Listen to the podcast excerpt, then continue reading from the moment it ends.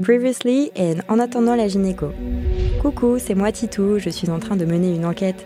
Et tel l'inspecteur Gadget, je vogue d'hypothèse en hypothèse, de soignant en soignant, de sauveuse d'utérus en sauveuse d'utérus, dans l'ultime but de comprendre pourquoi j'ai mal, si mal au ventre. Épisode 8 Passage en salle d'attente. Spécialiste. Personne qui s'est spécialisée, qui a des connaissances approfondies dans un domaine déterminé et restreint, sciences, techniques, santé.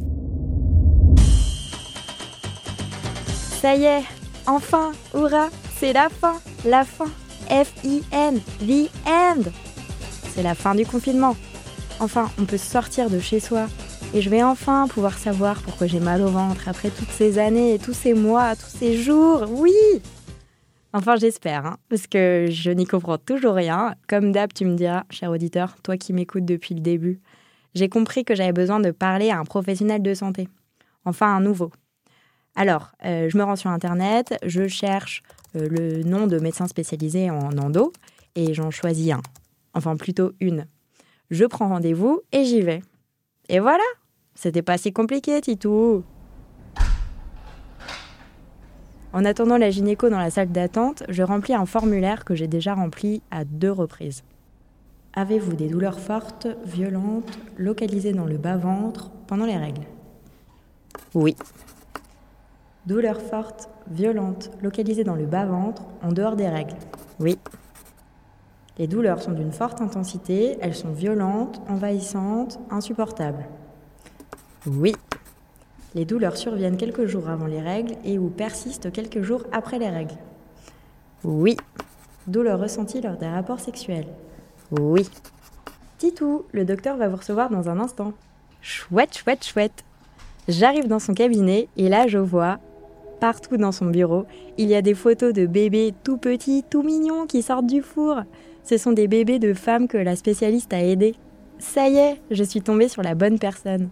Elle regarde très rapidement la fiche que j'ai remplie en salle d'attente, je lui explique ma situation.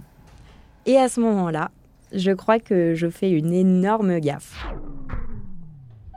Mais avant de raconter ce que j'ai dit, je veux préciser quelque chose. L'idée ici n'est pas de dire du mal des gynécologues ou des spécialistes de l'endométriose. Encore une fois, il s'agit de rapports humains qui prennent parfois et parfois pas. Du coup, je cale dans la conversation cette phrase j'ai rencontré une patiente experte qui me dit que c'est sûrement une endométriose. En vrai, je ne saurais jamais si c'est ça qui l'a fait tiquer ou pas. Mais en réponse à toute mon histoire de mal de ventre, elle me dit qu'on va passer à un examen gynécologique. Une échographie endovaginale.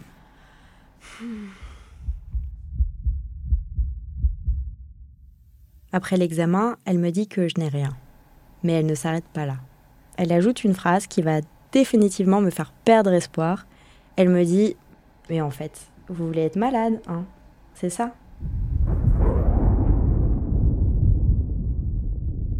C'est l'une des plus grosses claques de ma vie. Je rentre chez moi à pied. J'habite à une heure de marche. Ça me donnera le temps de réfléchir. Respire, Titou. C'est le deuxième médecin qui te dit que tu n'as rien. Alors tu n'as rien. Tout va bien. Il faut que tu arrêtes d'écouter cette voix qui te dit que quelque chose cloche. Il faut que ça cesse. Pour ta santé mentale, n'y pense plus. Arrête ton enquête.